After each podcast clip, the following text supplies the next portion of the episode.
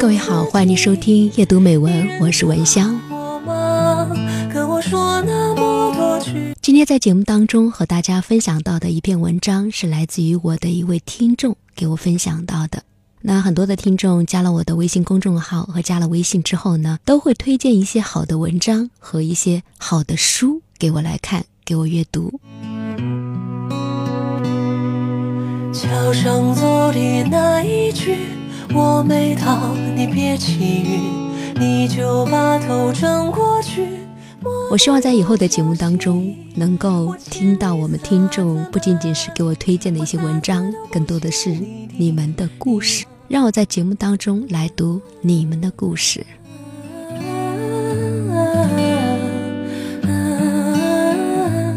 好，回到节目当中来，这篇文章是成年人的告别都是悄无声息的。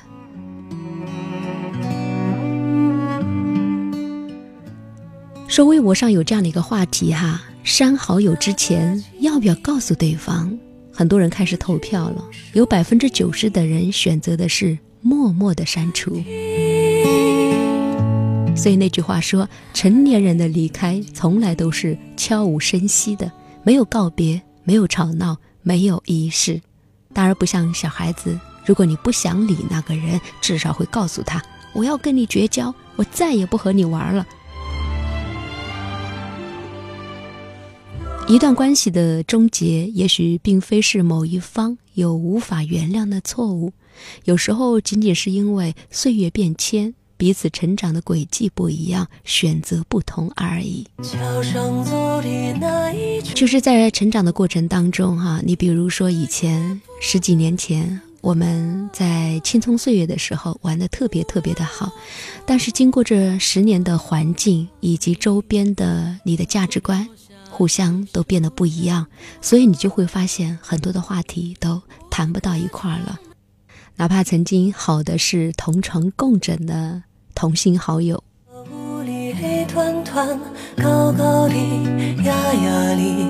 龙应台写道：“人生其实就像一条从宽阔的平原走进森林的路，在平原之上，同伴可以结伙而行，欢乐的前推后继，相濡以沫。”一旦进入森林之后啊，草丛和荆刺挡路，情形就变了。各个人专心的走各个人的路，寻找个人的方向。形容的太好了，说的太棒了。那推推挤挤、同唱同乐的群体情感，那无忧无虑、无猜忌的同僚深情，在人的一生之中，也只有少年的时候才有。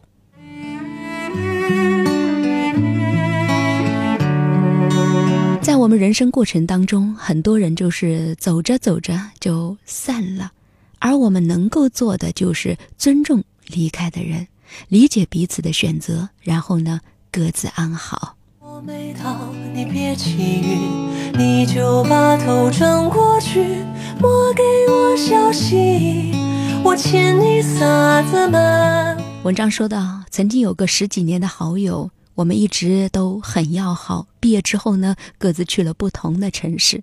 一开始我们还经常保持联系，后来呢，生活圈子慢慢的就不一样了。他发的状态，我像局外人一样看不懂。我朋友圈里晒的小伙伴，他也一个都不认识。就这样，彼此的联系越来越少。有一段时间，我就失去了他的消息。他再次更新状态的时候，发了一段起伏的话语，点进去看评论，才知道原来前一阵子他家里人生了一场大病。于是呢，我发信息过去问，没有回复，如是几次，也就不再发了。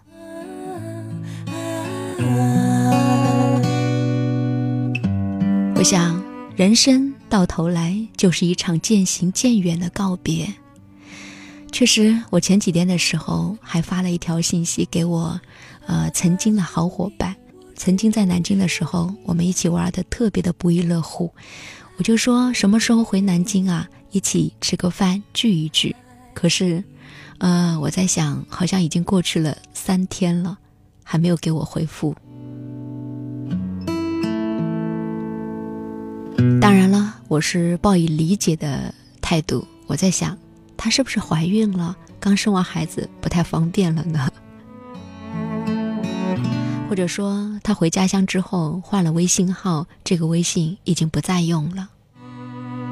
一个屋里黑团团，高高的，压压的。确实，我们要尊重、理解彼此的选择，希望各自安好。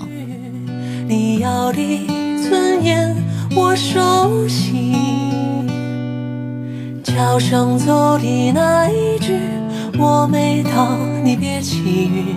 只是有时候难免意难平，曾经的好朋友就这样说断就断了。就像有网友说的，他不理解你的世界，你也早就对他陌生。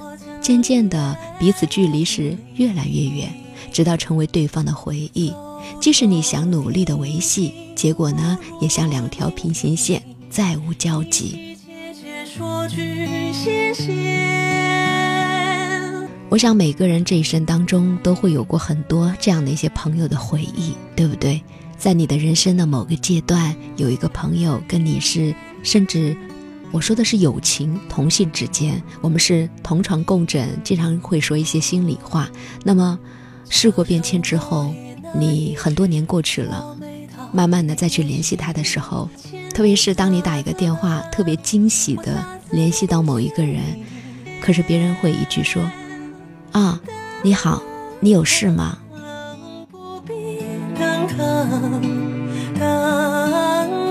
然后你就会突然的发现，不仅仅冷水从头浇到脚底心，更重要的是，然后你在那一刻突然的意识到，这些年我们都有很多的一些变化。所以呢，还是那句话，尊重、理解彼此的选择，希望各自安好。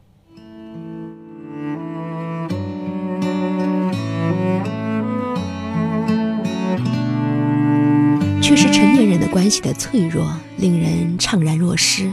但换个角度上来讲呢，疏远其实也是一种尊重，不去给别人造成负担。《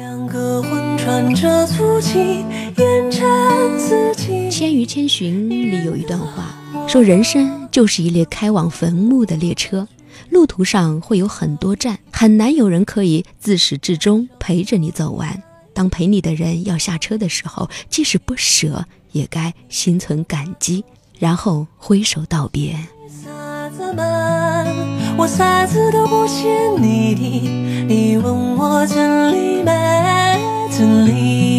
只是在不断放下的过程当中，有些人甚至还来不及好好的道别，就分离了。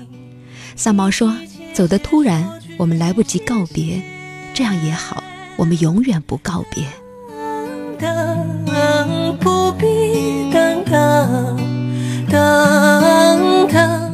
电影《前任三》开头是林佳和孟云分手的场景，林佳在客厅和卧室之间来回拿了三次的行李箱，但行李箱里都是空的，他只是想要孟云哄哄自己而已。可是呢，冷战熬过一个晚上，他都没有等来孟云的妥协。林佳终于放弃，拖着行李箱走到门口。走之前，心有不舍的他，本想借着让孟云帮忙快递的理由，再给彼此一个机会。但是孟云只是若无其事的回了一声：“好。”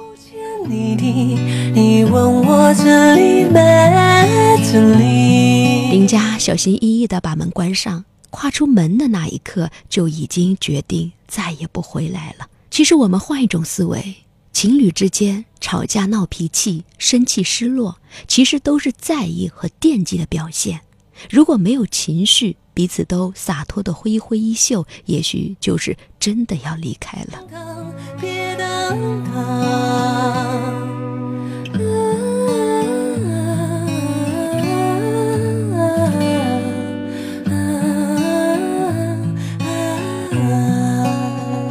文中说。有段时间没联系的好友见面，她一反常态，看起来情绪不好，以为她又跟男朋友闹别扭了。他们两个都是急性子的人，几乎每个月都有一两次的吵要分手，战火还常常殃及到我们这些池鱼。有的时候大半夜还被他叫出去听他哭诉委屈，陪他解闷。可是没过两天，两个人又和好如初，腻在一块儿了。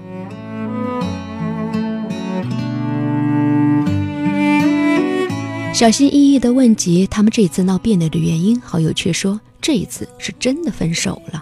他平静地继续说：“我已经一个多月没跟他联系了，而恰恰到了分手那一天，其实很平常，就像每一个被闹铃吵醒的清晨一样。只是有些事情只能够留在昨天了。”男朋友照常去上班，他请了假，在家里慢慢的收拾行李。走之前还仔细的给阳台上的花浇了水。他清楚的意识到，这个地方自己以后再也不会来了。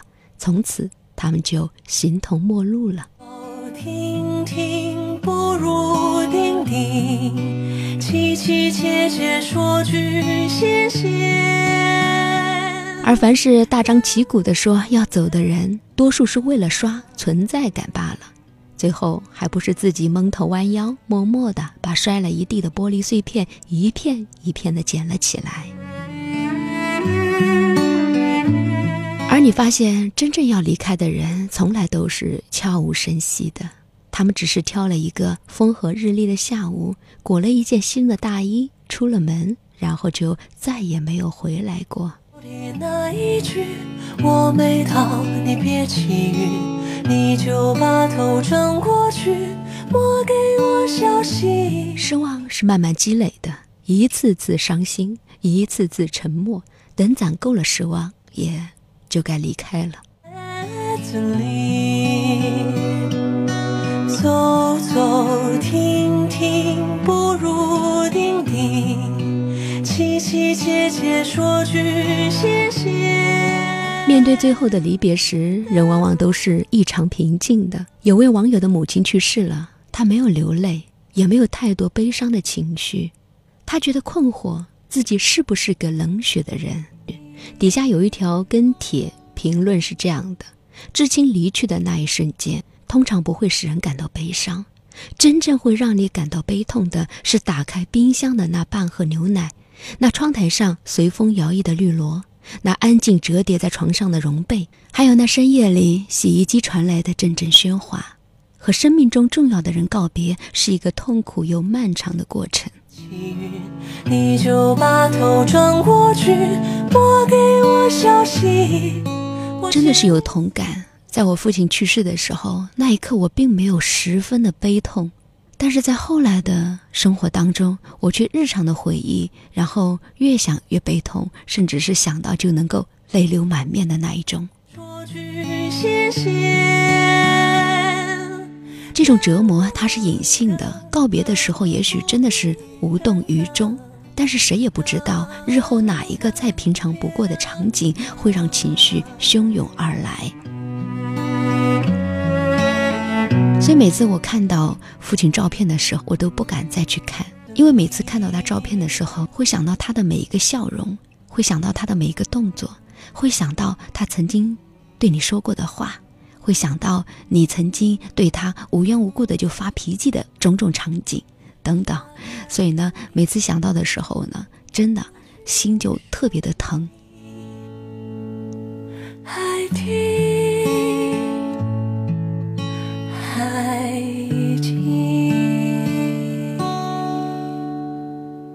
所以说，这种折磨它是隐性的。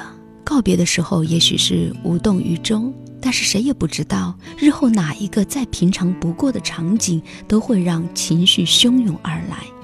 真正的折磨，也不是发生在随后的三天、十天，而是更久以后的三个月、十年。你只是隐约的知道，从此你的生命里空出了一个位置，没有人可以代替，没有人可以填满。不过也没有关系，因为不需要再填满了。面对离别，沉默就是一个成年人最大的哭声。就像《银魂》里说的：“人生还有眼泪，也冲刷不干净巨大的悲伤；还有难忘的痛苦，让你们即使想哭，也不能够流泪。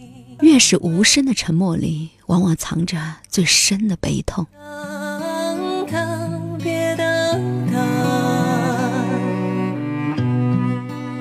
米兰昆德拉说：“遇见是一个开始，离开却是为了遇见下一个离开。”这是一个流行离开的世界，但是我们都不擅长告别。正是一次次告别和遇见，才组成了我们的人生。分开之后，也许我们会经历一段塌陷的时光，这是必经的，但也是暂时的。塌陷过后，便是重生。不必等等，等等。没有什么是过不去的，也没有谁是不会离开的。很多事情我们无法控制，便只能够控制自己。与其抱憾和不舍，不如放过自己，试着让自己往后余生过得坦然充实，好好生活，努力赚钱，摒弃不必要的负担，对自己负责。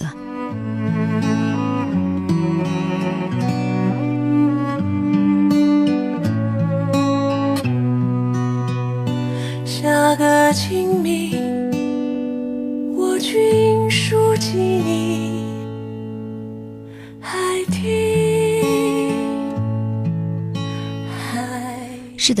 声的道别才是最好的方式，因为不用撕心裂肺、梨花带雨的挽留，也不用怒火冲天的这种冲击，两个人就这样的友好的分开，这种道别何尝不是最好的呢？我们也是希望用心的对待身边的人，别把对你好的人弄丢了。好的，今天分享的文章呢也是比较的长，希望大家能够耐心的听下去。感谢各位的收听和陪伴，也是非常感谢给我分享文章的听众朋友，谢谢你。拨给我消息，我欠你啥子瞒？我啥子都不欠你的，你问我怎？好的，结束今天的节目，我是文香，你可以加入到我的微信公众号，搜索拼音文香九九幺八，或者我的微信号是拼音文香九九幺幺。依然在我的朋友圈和我的微信当中、公众号当中会分享一些最近看的书的精华部分。我相信读书会让你变得更好，让我们一起努力。屋里黑团团，高高的，压压里，两个魂穿着足迹，烟尘四季。你认得我吗？跟我说那么多句，你要的尊严我熟悉。桥上走的那一句，我没到，你别起晕，你就把头转过去，拨给我消息。我欠你啥子瞒？我啥见你，你问我真理没真理？走走停停，不如定定，凄凄切切说句谢谢。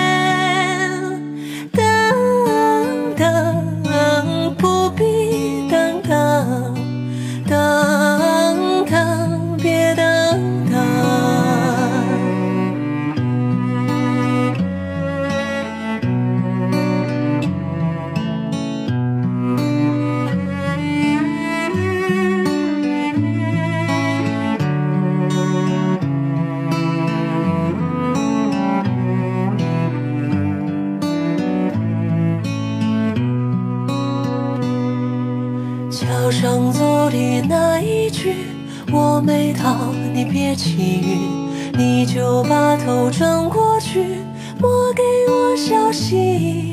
我欠你啥子嘛？